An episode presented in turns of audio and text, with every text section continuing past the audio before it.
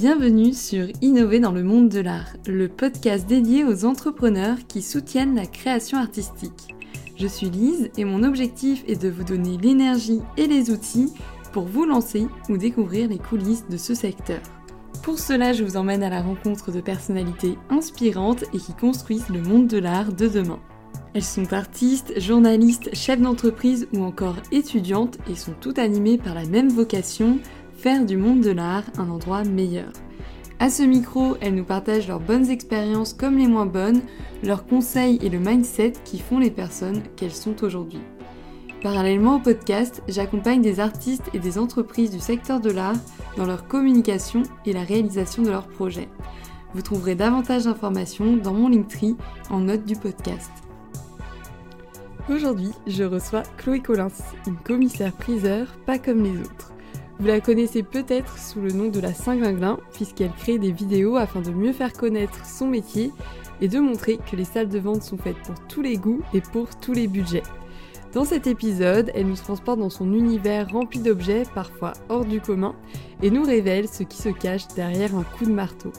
Préparez-vous à écouter une personne aussi passionnée que passionnante. Bonne écoute Salut Chloé, comment tu vas? Eh bah, salut, ça va très bien, merci beaucoup. Bah, bon anniversaire avec un petit jour de retard. merci beaucoup. Donc, bienvenue sur le podcast. Ça faisait un petit moment que j'avais envie de t'interviewer ici. Euh, donc, toi, tu es commissaire-priseur, actuellement la plus jeune commissaire-priseur euh, de France. Et tu es connue pour la Saint-Glinglin, donc une série de vidéos où tu partages euh, ton quotidien, quel est ton métier. Est-ce que tu peux te présenter pour les personnes qui ne te connaissent pas encore? Bien sûr. Alors, bah, bonjour à tous. Euh, donc, euh, je m'appelle Chloé Collin, je suis euh, commissaire-priseur à Paris.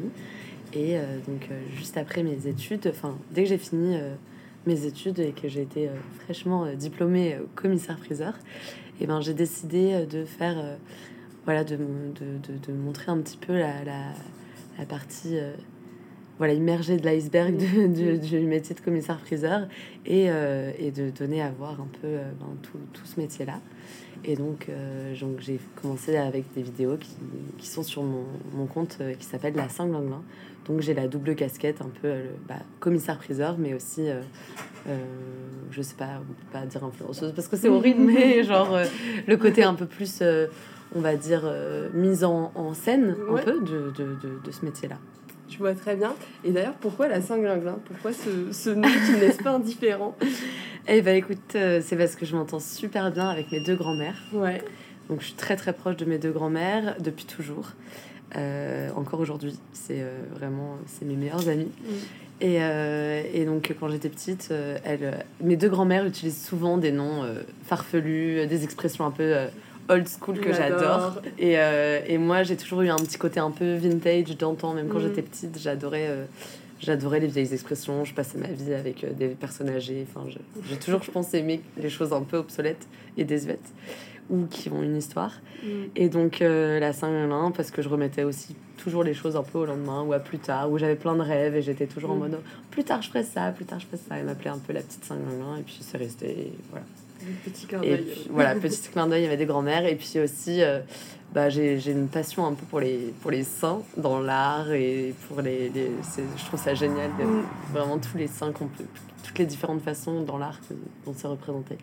Et donc là, c'est un, petit clin d'œil aussi à ça. Je vois, c'est vraiment à double sens. Exactement. je me demandais. C'est le petit côté décalé. Contente d'avoir la réponse à cette question. Donc ton idée, elle vient du fait que tu trouvais que le métier de commissaire-priseur, il était peut-être euh, pas très bien connu. Euh. Ouais, en fait, c'est ça. En fait, moi, quand je, je, me suis mise en fait à, la place de... Euh, bah, du moment où j'étais... où je voulais faire ce métier, je me disais, mais il n'y a rien dessus, vraiment. Il n'y a, a, aucune transparence dessus. C'est vraiment hyper obscur. Et c'est dommage parce que vraiment, enfin, si on n'a pas des parents dans le milieu ou si on n'est pas un minimum introduit dans ça, moi je me rappelle, je venais de Rennes et j'étais, je n'avais aucune connaissance dans ce milieu-là.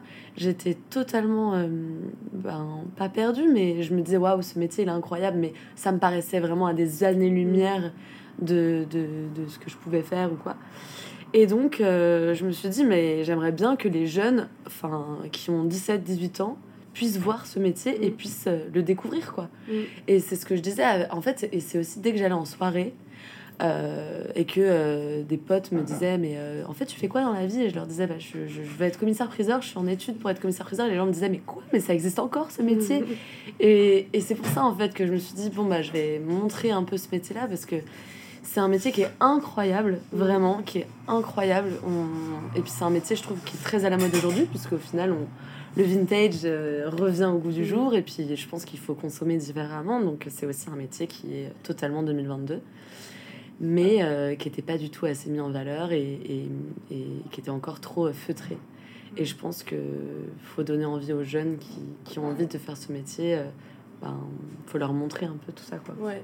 Et tu crois que ça, que ça a une image un petit peu désuète parce que tu disais que les personnes te demandaient Ah, ça existe toujours? Mais totalement. Et justement, c'est. Bah alors après, je ne peux pas dire Je vais faire en sorte que ce métier ne soit plus du tout. Non, c'est pas du tout ça. C'est euh, je pense que c'est un métier qui est très codifié mm. et qui il faut pas l'enlever parce que c'est mm. un métier on est quand même des officiers publics et ministériels quand on est commissaire de justice c'est un métier qui enfin voilà notre diplôme il est délivré par la, la ministre de la justice c'est un gros gros euh, voilà enfin il est très réglementé etc donc faut pas enlever tout ce mm. côté là qu'il y a en revanche euh, oui si on peut le mettre un peu plus au goût du jour un peu enlever ces gros rideaux rouges et, euh, et mettre euh, un, voilà, un petit côté un peu plus jeune, ouais, ce serait cool, quoi. Ouais. Parce que, encore une fois, c'est un métier, je trouve, qui est totalement à l'air du jour, quoi. Mmh.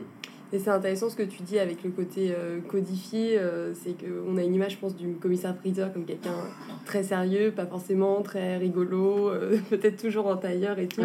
Et toi, tu montres bah, qu'on peut faire un métier bah, très sérieux, le faire avec beaucoup de rigueur, mais sans pour autant se prendre au sérieux et tout en pouvant être bah, en accord avec son temps, soi-même. Ouais, c'est ça, exactement. Et, et là, en plus, bah, aussi quand je suis arrivée chez Fauve, j'avais fait plusieurs stages et à, chez Christie's, à Rennes en Cher, à, à, enfin pas très loin de Drouot, chez Artus. Donc j'ai vu un peu toutes les différentes. Bon, j'ai pas tout vu hein, parce qu'il y en a beaucoup des maisons de vente, mm. mais j'ai vu un petit peu, je pense, un panel des différentes maisons de vente qu'il peut y avoir en France. Le côté provincial, le côté judiciaire, le côté très bling bling avec Christie's. Et euh, je pense que quand je suis arrivée chez Fauve, je me suis dit waouh, ok, ça, mm c'est les ventes aux enchères que j'adore et, et, et, 2022 et, et j'ai vraiment envie de, ben, de, de, de, continuer dans ce système de vente aux enchères qui est à la fois ouvert, à la fois euh, dynamique. Euh, euh, et puis je veux dire, on est tous avec nos Macs mm. sur les genoux, on prend nos rendez-vous. Enfin, il y a vraiment ce côté un peu open space, mais un peu je sais pas comment expliquer, euh, vraiment euh, euh, vivant, et un peu nouvelle boîte aussi, enfin très contemporain. Et je me suis dit, ah, mais c'est génial d'avoir de, d'avoir des boîtes de maisons de vente aux enchères comme ça parce que je veux dire, le côté hyper tradit, faut l'enlever, quoi. Les vieux logiciels Excel et tout. Enfin, moi, j'en pouvais plus travailler sur ça. Et je me disais, c'est trop dommage que cette profession soit pas un peu rafraîchi quoi. Ouais, ouais, ouais, et, euh, et, quand je suis arrivée chez Fauve et qu'on était tous sur nos Macs euh, et qu'il y avait vraiment une dynamique et qu'on faisait des réunions tous les mardis et qu'il il y avait les ventes aux enchères tous les samedis, je me suis dit waouh, mais c'est vraiment euh, ok, c'est ici que j'ai envie de travailler. et c'est comme ça que je veux percevoir les ventes aux enchères dans, dans, dans le métier que je veux exercer quoi. C'est une sorte de transparence, de, de dynamique et et voilà. Mais après, j'adore aller à Drouot, j'adore aller euh, chez Christie's pour les belles ventes. Enfin, je pense que chacune, chacune des maisons a vraiment aussi euh, sa patte. Et, euh, et j'adore aller voir les ventes des confrères, etc. Mais c'est vrai que là, je me sens à l'aise dans une maison où je trouve qu'il y a des codes, on va dire, un peu contemporain. Quoi. Ouais, je comprends très bien. Et euh, on imagine aussi souvent que le métier de commissaire-priseur, c'est juste euh, le, le, moment de la vente avec le marteau. Mais alors tellement pas en vrai. Est-ce mais... que tu peux nous expliquer voilà, ouais, ouais, les du métier? Moi, je me rappelle quand j'avais fait mon stage chez euh, Enchère avec euh, Maître Jézéquel. qui, que je trouve incroyable d'ailleurs. Elle est quelle femme au marteau. Elle est, elle est assez éblouissante et, euh, et, je me rappelle ça m'avait vraiment marqué je m'étais dit waouh qu'est-ce que c'est beau une femme avec un marteau mm. euh, qui, est, qui, est, qui, est, comme ça sur scène un peu parce qu'il y a un côté scène ouais. et, euh, et, je pense qu'elle m'a beaucoup inspirée d'ailleurs et Et en fait, euh, pour revenir à ce, cette vente aux enchères, euh, elle me disait tout le temps, mais tu verras, Chloé, c'est 1% du métier, c'est rien du tout au final. Mm. Enfin, pense pas que si tu veux faire ce métier, c'est pour le marteau, quoi. Et je, me, je l'avais trouvé un peu dur et je m'étais dit, bah quand même, je veux dire, c'est quand même une grosse partie du métier, mais en fait, elle a raison tellement pas. Enfin, c'est vraiment. Euh, ouais, je sais pas comment expliquer. C'est comme. Euh, mes parents, moi, ils sont médecins et au final, mon père, il opère pas tout le temps, il consulte, il, fait, il y a du suivi mmh. patient. Et en fait, c'est un peu ça aussi, c'est que je compare souvent notre métier à, la médecine parce que euh, finalement, on est, on est un peu des médecins des objets je mm. pense, et qu'on est, on a des consultations aussi avec les, les, gens qui viennent nous voir et qui viennent demander euh, comment vont leurs objets, comment, euh, dès quelle époque c'est, combien ça coûte, etc. Parfois même, on les diagnostique avec nos testeurs, nos pierres de touche, euh, on, les mesure. Enfin, vraiment, on est des médecins, je trouve, des objets. Et c'est vrai qu'au final, ben, c'est pareil. le moment de la vente, il est il n'est pas du enfin c'est pas du tout que ça quoi au final on, mm. travaille beaucoup sur l'objet on fait des recherches on, est c'est un métier qui est à la fois euh, centré sur les objets mais qui est aussi très centré sur l'humain mm. parce que euh, moi par exemple ça m'a énormément aidé de faire plein de petits boulots j'ai vendu des glaces, j'ai vendu euh, des, strings et des culottes chez Undies.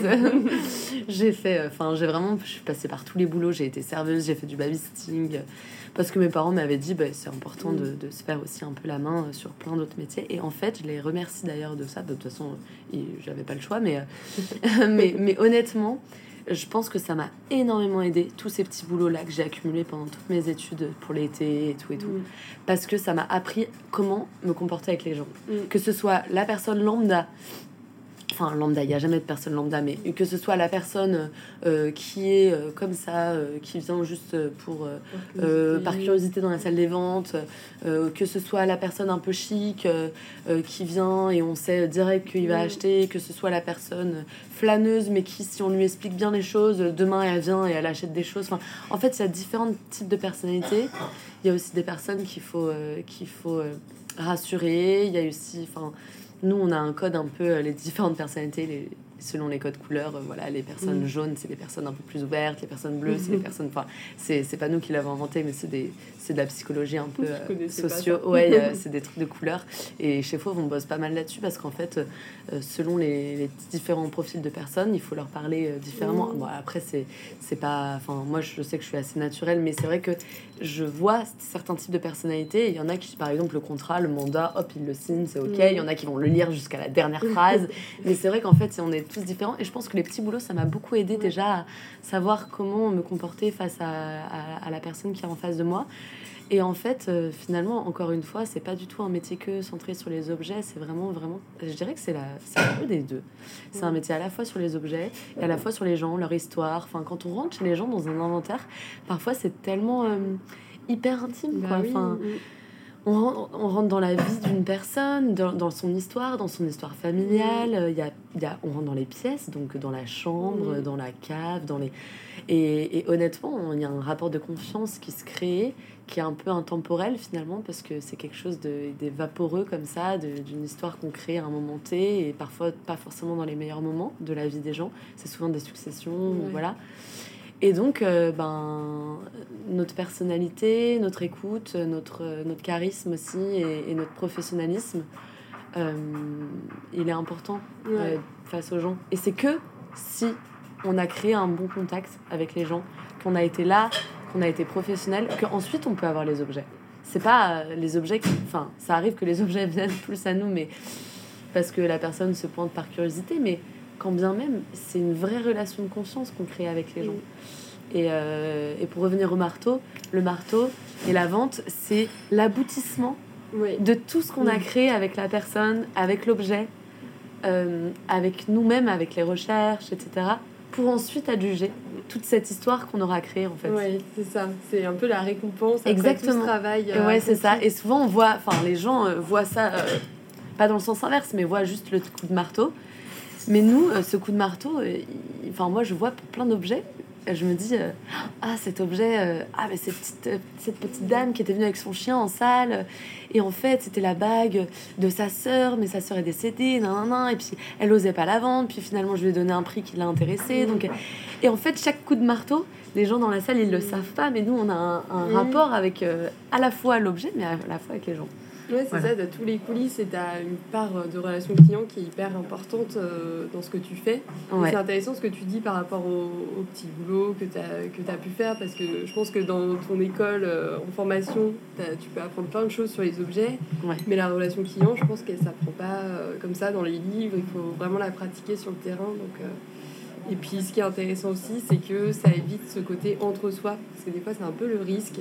Il y a Ouais. des personnes euh, qui peuvent travailler dans des galeries ou peut-être des salles de vente et qui vont pas forcément être les, les personnes les plus accueillantes ou accessibles envers quelqu'un qui va être juste curieux. Donc d'avoir un peu cette empathie, cette ouverture euh, aussi, c'est vraiment Ouais. précieux quoi. Donc euh, je vais revenir un petit peu sur tes, sur tes vidéos.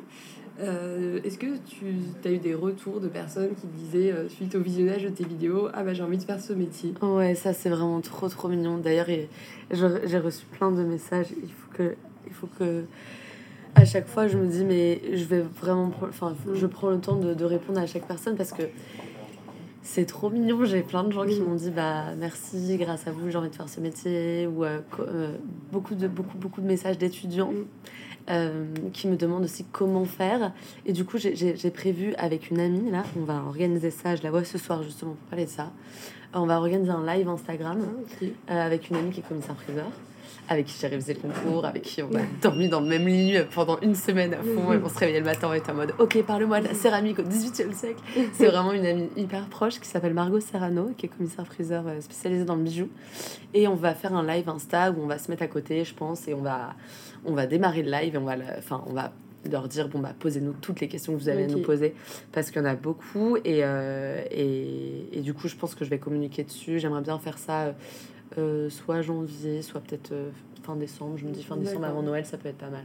Bon voilà. En tous les cas euh, je pense que c'est important de répondre à tout- toutes ces questions là parce que moi quand j'étais à leur place j'avais Mm. des milliards de questions et j'étais tellement contente quand les gens prenaient le temps de me répondre et, et en fait euh, bah ouais métier en fait on est tellement peu aussi en France que c'est Oui, pas on peut pas poser ces questions à tout le monde tu vois Euh, on est à peu près 450 commissaires priseurs Ouais.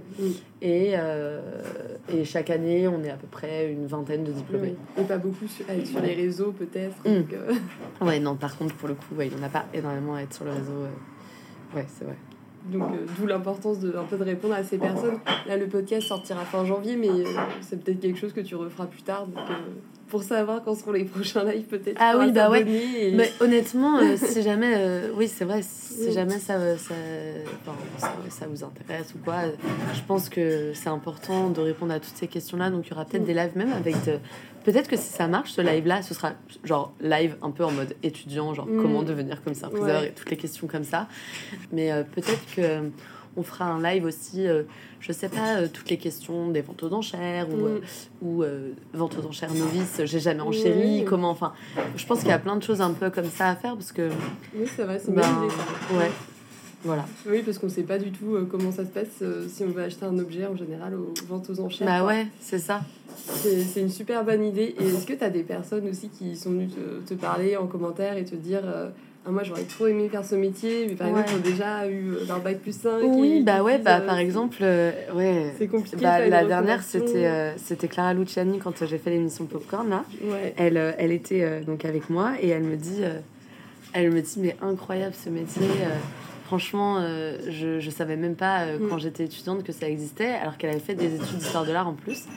Et elle m'a dit, euh, moi vraiment, si j'avais su que commissaire priseur euh, ça existait, je, je pense que je, elle serait, Mm. elle se serait orientée sur ça.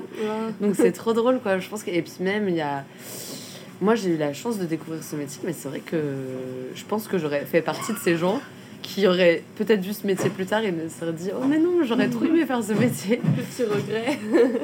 Ouais parce que c'est vrai que mine de rien je trouve que bah quand on est au lycée et tout on connaît pas ces métiers et Mm. c'est dommage. Enfin on connaît que quoi le droit et en plus c'est un métier du droit donc même à la fac euh, il y avait Mm. plein de gens je me rappelle qui me disaient mais c'est quoi commissaire priseur? Parce que Ah j'avais déjà commencé par l'histoire de l'art et donc quand je suis arrivée en droit j'étais un peu plus grande que les autres et je me rappelle euh, il y en a qui me disaient mais c'est quoi? Ou Et, et c'est vrai que ben, je trouve que honnêtement, l'éducation nationale, elle n'est pas.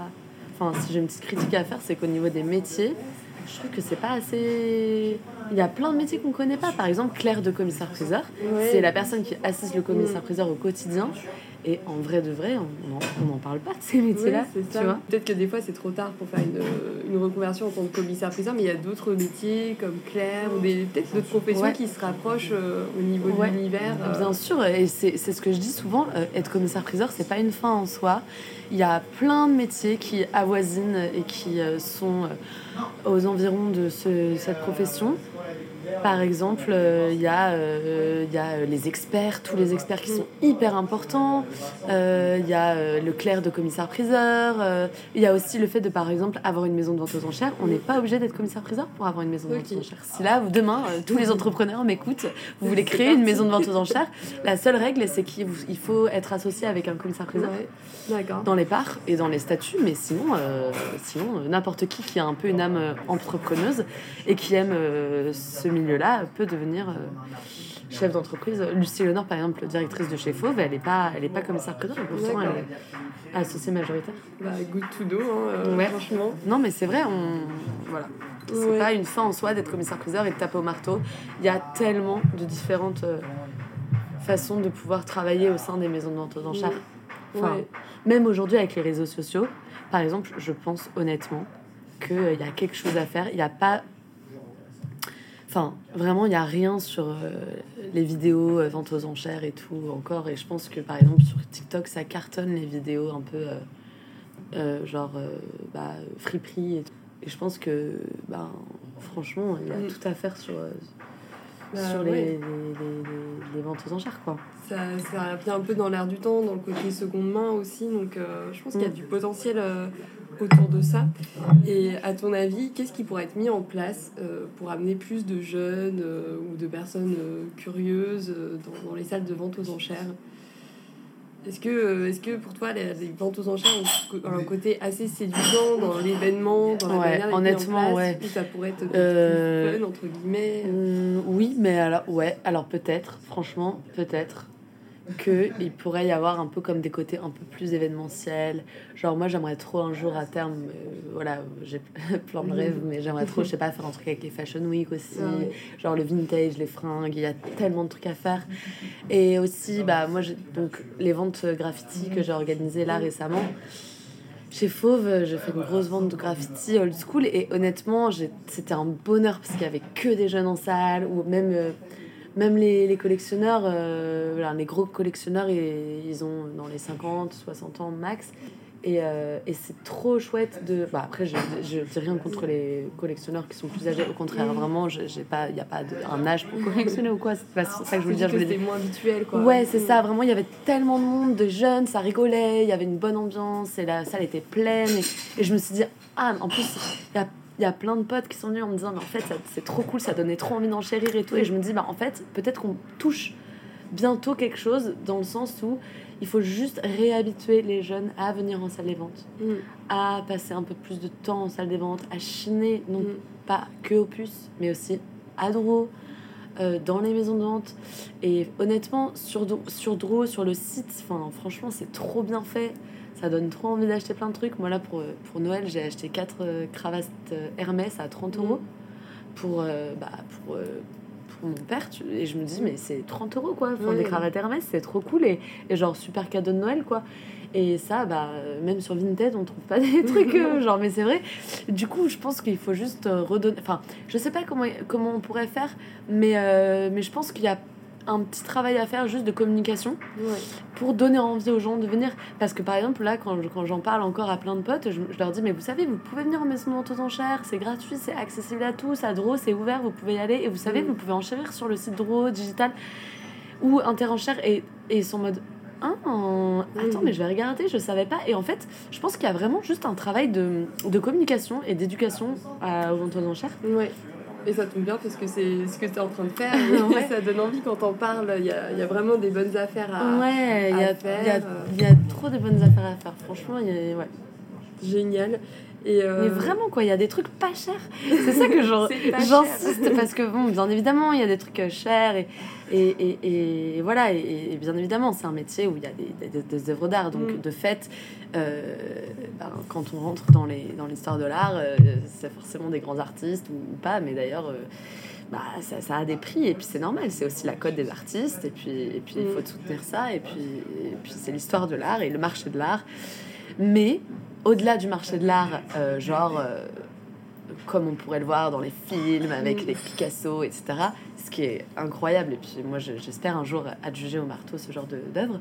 Mais euh, il y a à côté de tout ça euh, plein de choses, Mm. des petits objets, des petites babioles, des trucs design des années euh, 80, 70. Mm. euh, euh, si on veut refaire sa déco, moi je me dis toujours, mais si j'avais 18 ans aujourd'hui, bah d'ailleurs en fait je vais déménager, donc euh, je vais clairement refaire ma déco euh, en vente aux enchères, mais je me dis tout le temps, si j'avais 18 ans aujourd'hui, et ben jamais, j'irais pas chez Ikea quoi.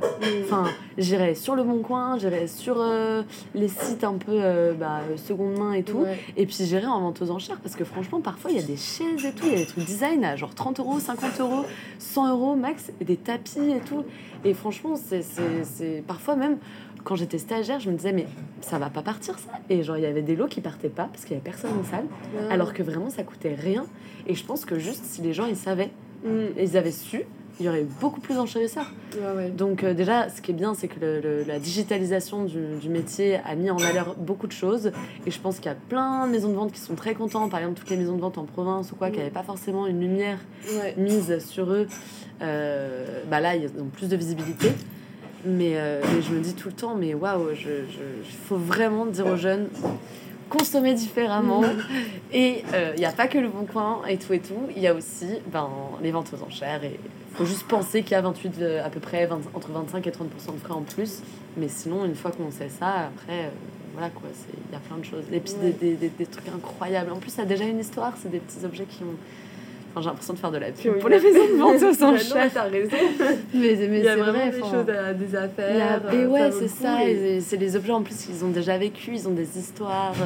Ils, ont, ils sont là. Enfin, moi, j'imagine un gros Toy Story de, avec tous les petits objets qui ont des petits yeux et qui ont des petites âmes et qui nous regardent comme ça en disant Qui va m'adopter? Et les maisons de vente, c'est un peu ça, ouais. Genre, vraiment, enfin.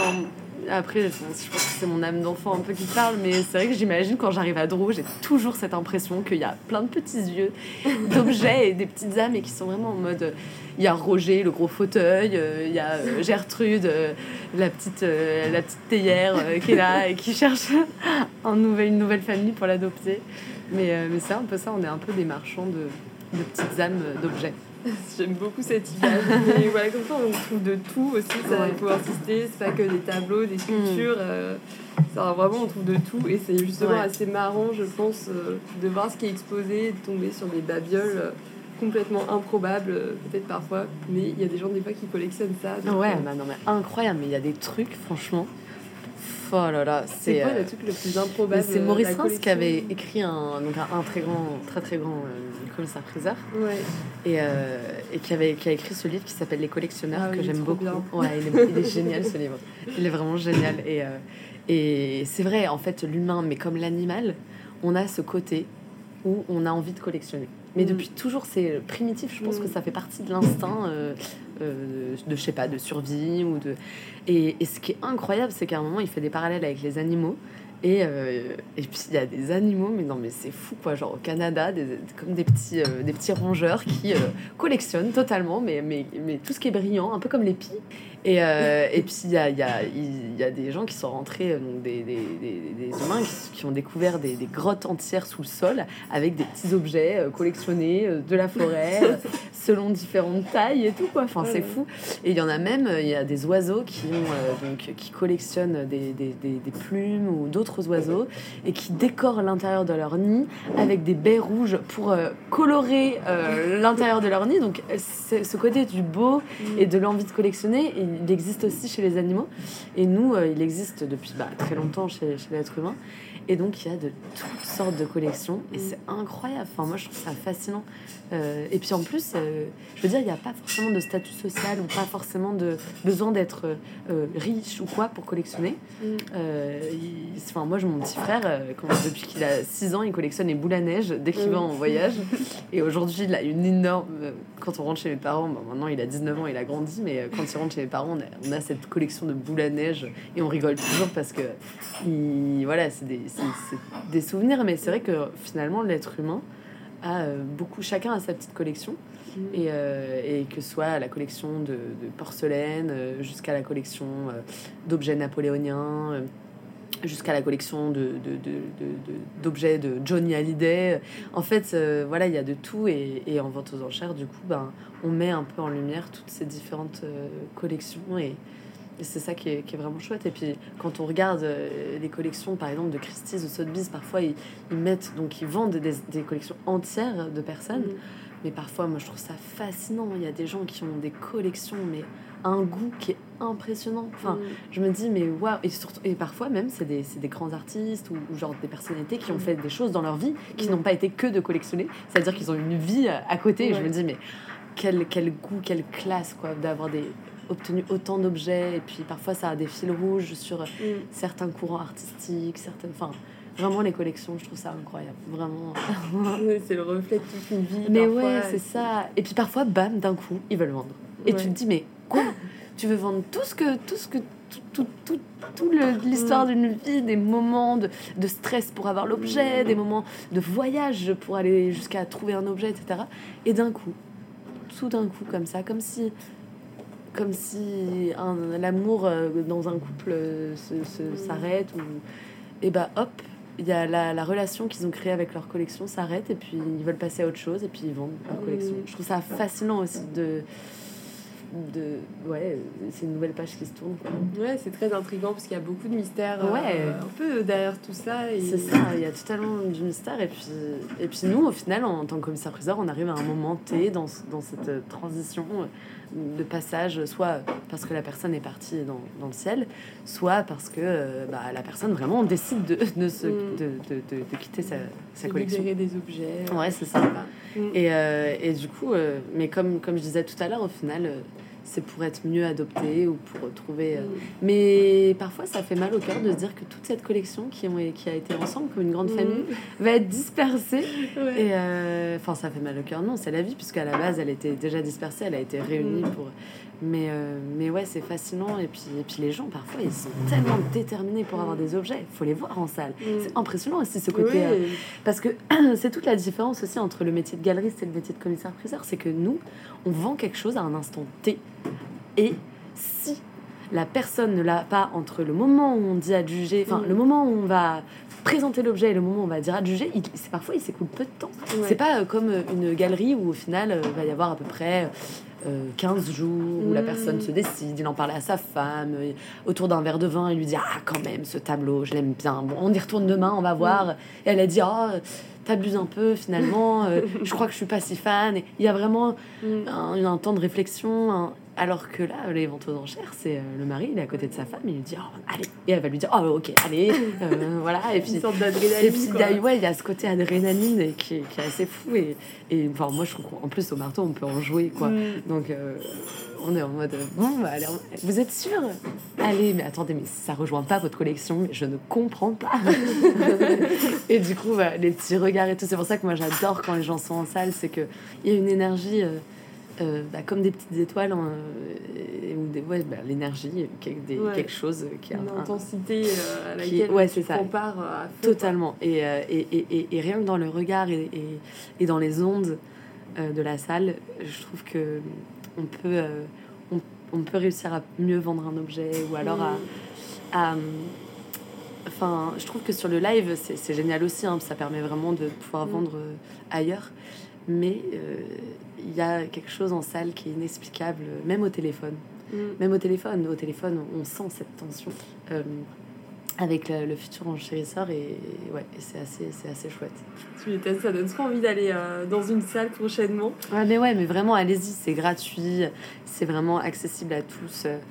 Enfin, encore une fois, je, je prêche un peu pour ma paroisse, mais, euh, mais, mais, mais honnêtement, enfin, c'est comme les puces, quoi. Faut se dire que c'est comme les puces, c'est Mm. comme les marchés, c'est comme les brocantes, c'est comme les vides-greniers. C'est des endroits où il y a plein d'objets, c'est gratuit, Mm. vous pouvez juste aller voir, pas besoin d'enchérir. Et puis même, vous pouvez enchérir pour des, des lots à 5 euros, 10 euros, quoi. Mm. Même à Douro, Ok. même à Douro, vraiment. Donc, comme quoi, c'est juste un petit cap à passer. quoi. Ouais, en fait, c'est ça. Je pense que c'est un peu une, ouais, une, une sorte d'initiation que vous pouvez vous faire tout seul. euh, un midi, euh, vous passez devant vous, vous rentrez, euh, et voilà. Et puis vous allez voir les, les gens. Enfin, c'est Mm. il y a de tout, quoi. Il y a des petites grand-mères, il y, a des- il y a Mhm. des jeunes. il Y a des... Et honnêtement, moi, je, je suis assez surprise par le- les jeunes qui viennent en casque de scout, des jeunes, Mm. des jeunes couples un peu stylés parisiens et tout. Je suis en mode, hey, cool, ça veut dire que ça y est, quoi. Il y a, y a vraiment un truc qui s'est. Mais c'est vrai que tous les jeunes en ce moment qui viennent, c'est souvent des gens qui sont soit initiés de par leur famille ou alors de par, le, de par leur euh, travail. Et je pense que, comme je disais tout à l'heure et comme on se disait ensemble, euh, il faut juste un petit peu de communication pour que, hop, bam, Ouais. d'un coup, ça, ça lâche et paf, il y ait plus de monde. Quoi. C'est ça. Bah, vous nous raconterez euh, comment s'est passée votre première vente aux enchères. Ah ouais, franchement, si vous pouvez, Racontez-nous. Ouais, racontez-nous. comment ça s'est passé. Et même, euh, peut-être que si jamais il y en a d'entre vous qui, donc, qui écoutent ce podcast, peut-être qu'on pourrait faire euh, une sorte de, de, de petite vidéo ou petit podcast sur euh, vos ressentis en tant que première vente. Trop. et euh, genre, juste un- en, en quelques phrases, vous nous dites euh, déjà, première question, qu'est-ce que ça vous a fait de rentrer pour la première fois? Et euh, est-ce que ça vous a donné envie de recommencer? Enfin, des petites questions un peu comme ça, mais Ouais. franchement, ça pourrait être cool d'avoir le ressenti un peu de, Bah, Bah, complètement. Je vais ouais. tester euh, à Rennes euh, le prochain week-end peut-être. euh, Parce que j'ai jamais fait moi-même. pareil, jamais osé franchir la porte. Ah, mais en plus, c'est- mais c'est génial, Rennes. Mm. Enfin, Jézéquel, maître Jézéquel sur la place des Lys. En plus, le samedi matin, c'est ouvert en même temps que le marché. Donc, il y a un côté hyper. Super marché en plus. Ah ouais, le marché des Lys, c'est incroyable. Donc, non, vraiment. Et puis, dans toutes les, les, les villes de province, il y, a, il y a vraiment ce, ce, toutes les maisons de vente aux enchères. Enfin, là, moi, j'ai j'ai une amie qui est spécialisée dans la mode seconde main et elle cartonne sur Mm. TikTok. Et genre, euh, elle va dans toutes les friperies. Et je lui ai dit, mais Emma va dans les maisons de vente aux enchères. Mm. Et j'ai fait une vidéo d'ailleurs avec elle où elle va dans une maison de vente aux enchères et elle achète euh, des trucs Chanel, genre 15 euros quoi. Et, euh, et, et vraiment, genre, euh, ça a été aussi pour elle un- une énorme révélation quoi. Donc, euh, donc voilà, encore une fois, let's go. Let's go. Let's go. Là récemment, tu as quand même participé à tes premières ventes. Ça devait être un moment euh, hyper important symboliquement. Ouais, bah alors, Comment ça s'est passé? Voilà, faut que je vous raconte. Alors déjà, grosse shame, mais en fait, euh, la première vente, donc déjà, il y avait toute ma famille, il y avait mes deux grands-mères, of Ouais. course, qui sont venues de... qui ont pris le train et tout, qui sont venues. Euh, Il y avait donc tous mes amis. Euh, Il y avait même euh, mon patron, mon premier patron, chez qui j'ai vendu des glaces sur l'île Saint-Louis, euh, chez Bertillon, Énorme. pendant très longtemps, et il est venu et tout, donc ça m'a beaucoup ému. Il y avait mes parents, enfin, il y avait vraiment toute ma famille. Et j'avais mon marteau qui a été fait donc par Jacques Dubarry de la Salle, qui est un très très grand ébéniste et qui fait, qui a- y a cette tradition qui fait les marteaux de, de- de- des commissaires priseurs Mm. depuis des générations. Et, euh, et voilà. Donc il me fait mon marteau. Donc euh, premier lot euh, beaucoup d'émotions euh, je pleure euh, parce que forcément euh, en fait je, je m'étais dit bah, moi je suis très émotive. Vraiment je, je, je, je- je- je T'as suis quelqu'un qui est très euh, qui, qui est très qui est très très émotif enfin je que ce soit drôle ou, ou triste, je pleure. Et, euh, et, et, euh, et en fait, c'est la première vente. Euh, donc, il y avait Cédric et, euh, et mon, donc mon patron. Et je m'étais dit, je, vais, je ne vais pas pleurer.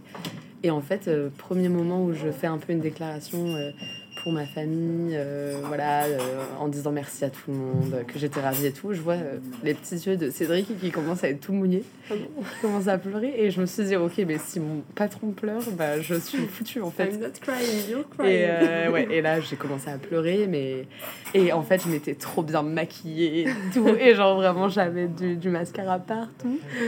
Et, et après bah premier lot donc voilà j'adjuge. Et mon marteau s'envole Oh non. Non, mais vraiment, Trop enfin, de puissance. Trop de euh. puissance. Et en fait, il y a cette fameuse tradition du premier lot, et c'est un lot surprise, et c'est un Mm. peu que des conneries.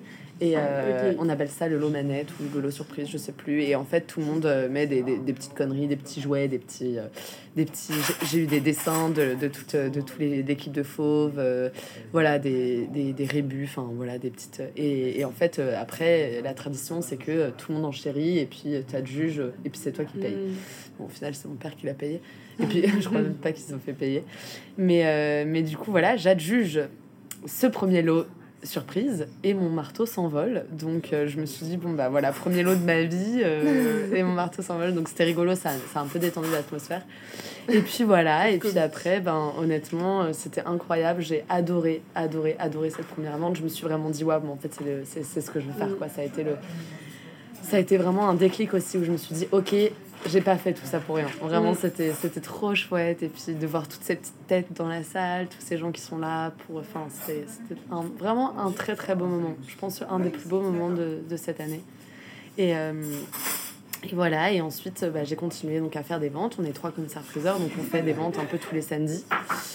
Et, euh, et voilà, et je trouve que c'est génial. Enfin, c'est vraiment, même si c'est qu'un pour cent du métier, c'est vraiment un des beaux moments. Mm. Et, euh, et donc euh, ensuite j'ai fait cette vente graffiti. Première vente donc graffiti. Et là, et là euh, bah, c'était trop chouette aussi, bah, comme je racontais tout à l'heure. euh, j'ai adoré le fait qu'il y ait euh, des jeunes, Mm. du monde. On a fait un vernissage aussi, donc c'est chouette d'avoir aussi ce côté un peu vernissage de vente. Mm. Je trouve que c'est cool aussi de un peu mêler un peu l'art contemporain Ouais. comme, comme un, un événement en fait. Ouais, assez convivial, Ouais, accueillant. c'est ça. donc voilà. Génial. Bravo. Voilà pour les premières ventes qui est un peu euh, qui euh, était un peu le clou du spectacle. c'est ça, c'est le clou du spectacle. Ben, bravo pour ça. On va passer aux questions signature. Euh, si tu n'avais pas été commissaire-priseur, est-ce que tu sais ce que tu aurais fait? Oui, alors j'ai- fait le, le conservatoire d'art dramatique de Bretagne pendant 4 ans et j'ai fait du théâtre donc pendant 12 ans. Euh, j'ai commencé très tôt et, euh, et à la base je voulais être actrice. J'ai fait les cours Florent à Paris. Et euh, quand je suis arrivée à Paris à 18 ans, j'ai fait les cours Florent et je m'étais toujours dit bon bah je, je vais être actrice. Euh, mais bon, je sais, enfin, j'avais, j'avais quand même, j'aimais bien quand même étudier, j'étais assez littéraire et tout, donc j'ai quand même continué vers la voie des, des, des études et puis finalement je me suis pas arrêtée. Et quand j'ai découvert le, le métier de commissaire-priseur, je me suis dit ok, trop bien, ça allie à la fois ma, ma passion pour l'art et à la fois euh, le, le théâtre. Ouais. Donc euh, ben, on, va, on va faire ça. Et voilà. Et du coup, je pense que je retrouve un peu ce côté théâtral dans la Saint-Ganglin finalement. Donc, donc voilà. Parfait Mais- combo. Ouais, parfait combo. Mais oui, ça, ça répond à une des questions que je me posais. Parce que je me disais quand même, ça doit être assez stressant euh, quand si on n'a pas l'habitude quoi, de, d'être devant tout le monde et de Ouais. se- d'un peu faire le spectacle euh, d'une certaine manière. Et ça, euh, je pense qu'on n'est pas toujours préparé. Donc ça, c'est- C'est vrai. C'est vrai que mais ça fait vraiment partie du métier. Je pense que si on est timide, il faut pas faire ce métier. Ouais, c'est bon à savoir. Ouais, non, mais c'est vrai. Je pense que c'est un métier qui, qui demande un peu euh, du show, quoi. Ouais, tu mets le ton euh, Ouais, dans la ouais, salle, ouais. tu crées l'ambiance aussi dans laquelle les gens vont se trouver. C'est super important, non, non, bien sûr. Ça fait vraiment partie du métier pour le coup, ouais. Et puis, euh, on dit qu'on est le, le- qu'on a la police de la vente dans le sens où c'est nous qui orchestrons la vente. Et qui... Donc oui, il faut avoir un minimum de de- de- d'assurance Ouais, peut-être. ouais. Et euh, hum, c'est vrai que quand on commence, enfin moi je, je, je vois la différence entre ma première vente et aujourd'hui. Ouais. Par exemple, Ok. je suis beaucoup plus à l'aise. Et encore, euh, je, je suis encore novice par rapport à, à, à mes, à mes grands consoeurs et grands confrères. Mm. Et grands confrères. Mais, euh, mais c'est normal, c'est parce que je suis jeune. Mais c'est vrai que je, je, y en a, et je me dis waouh, mais quelle prestance. quelle-. Enfin, il y, a- il y a beaucoup de, de, de, de commissaires-priseurs euh, où je les trouve incroyables au marteau et, et dont même je les trouve très inspirants. C'est ça, ça t'inspire, Ouais. ça fait des modèles. euh, Ouais, ouais, ouais. C'est beau à voir, ouais. Et euh, est-ce que tu peux nous parler d'un objet ou d'une œuvre de ta propre collection et qui t'accompagne au quotidien? Alors, une œuvre de ma propre collection. Moi, je collectionne essentiellement le graffiti. Ouais. Je, c'est- je, collectionne que ça, donc j'ai pas de collection à part le, de graffiti. Mais euh, j'ai j'ai pas mal de choses le graffiti. C'est essentiellement des archives, parce que j'ai écrit sur le graffiti, sur le mouvement du graffiti. Euh, donc c'est des archives, donc de la photo de rue, de métro, euh, des, des dessins préparatoires de métro, euh, des sketchs, on appelle ça, et pas mal de, de tout ça. Mais il y a une pièce de ma collection que j'aime énormément. C'est un procès verbal de la RATP. Et euh, le brigadier donc, euh, a fait une analyse presque d'historien d'art sur un métro graffé. Et il lui a mis une amende au graffeur qui s'appelle Cockney, mais à la fois il en fait une analyse. Donc il est en mode et vous verrez les lettres s'entrechoquent et créer une dimension et dans le style déstructuré qu'on appelle graffiti. Nan, et aujourd'hui, euh, ça fait plusieurs fois que je la prête euh, pour des musées. Et aujourd'hui, elle est, à, elle est à l'hôtel de ville de Paris. Enfin, ce procès est à l'hôtel de ville de, de, de Paris pour l'exposition Capitale euh, 60 ans d'art urbain. voilà. Donc, au final, c'est une pièce qui est chouette parce que c'est. Et, ce que j'adore, c'est qu'il y a une ambivalence, il y a tout ce, cet oxymore entre l'accepter et le pas accepter. Mm. Parce que finalement, le brigadier, il, lui met une amende, mm. une grosse amende en plus.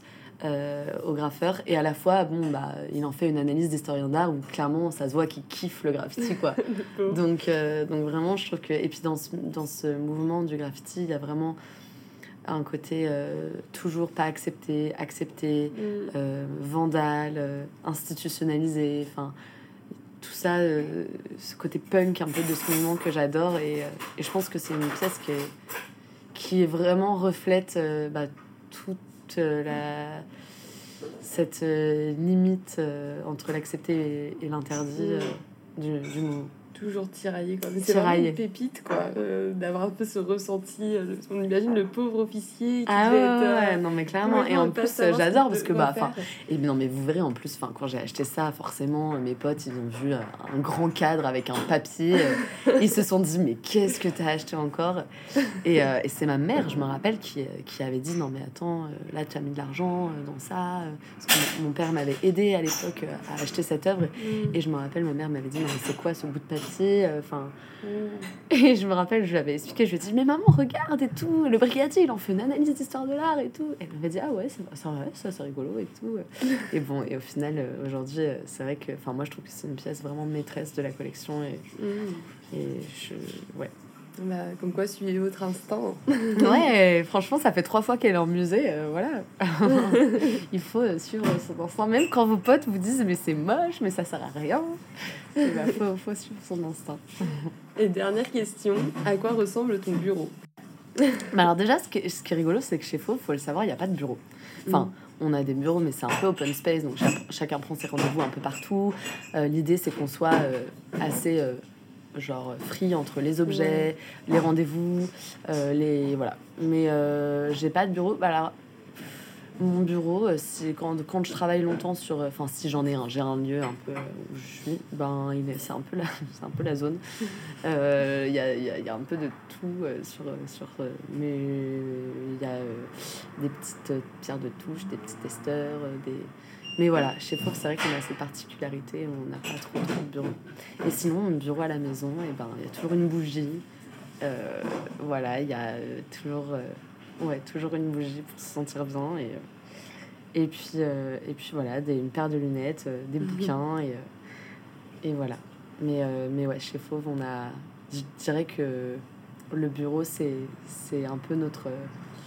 Ben, on a un bureau commun et ce qui est trop agréable, c'est que du coup, étant donné qu'on est un peu tous dans la même pièce, on a les bureaux des expertises, bien évidemment, au fond, pour un peu de confidentialité, mm. mais vu qu'on est tous un peu dans la même pièce au quotidien, on s'aide beaucoup, en fait. Mm. On se dit, OK, alors tel dossier, t'en es où? Alors attends, viens voir. Moi, hier, Simon, je suis allée le voir, je lui ai dit, attends, Simon, euh, j'ai un bug sur cet objet, tu penses que je devrais l'estimer combien? Et en fait, mm. c'est génial, c'est parce que du coup, on travaille vraiment tous ensemble et ça crée une cohésion d'équipe qui est hyper forte. Et enfin, c'est trop. Enfin, moi, j'ai vraiment l'impression qu'on travaille en famille, quoi, et qu'on a. Et qu'il y a de la bienveillance, c'est-à-dire qu'on s'aide et tout. Et je pense que ça, c'est vraiment chouette de ne pas avoir de bureau pour ça. Mm. Parce que, bon, alors après, bien évidemment, pour tout ce qui est expertise et tout, on va au fond. Mais euh, on a vraiment ce côté euh, aide, entraide et bienveillance euh, sur les dossiers des uns et des autres. Et, et ça crée une vraie cohésion, je trouve, d'équipe de travailler dans une atmosphère qui est ouverte. Ouais, c'est hyper stimulant, quoi. Voilà, c'est ça. Donc le bureau chez Fauve, c'est c'est le bureau de, de, tous les fauves. bah, très belle conclusion. Merci beaucoup Chloé d'avoir bah, fait cette interview. C'était vraiment un, plaisir. J'adore. Et puis si jamais, bah voilà, tu veux qu'on en fasse d'autres, on en fera d'autres. et, et, puis je vous invite à tous, tous, tous à, venir en salle des ventes et à ne pas avoir peur d'enchérir, à télécharger l'application Duo et à regarder le site Interenchère. Et à vous abonner à la Saint-Ginglan.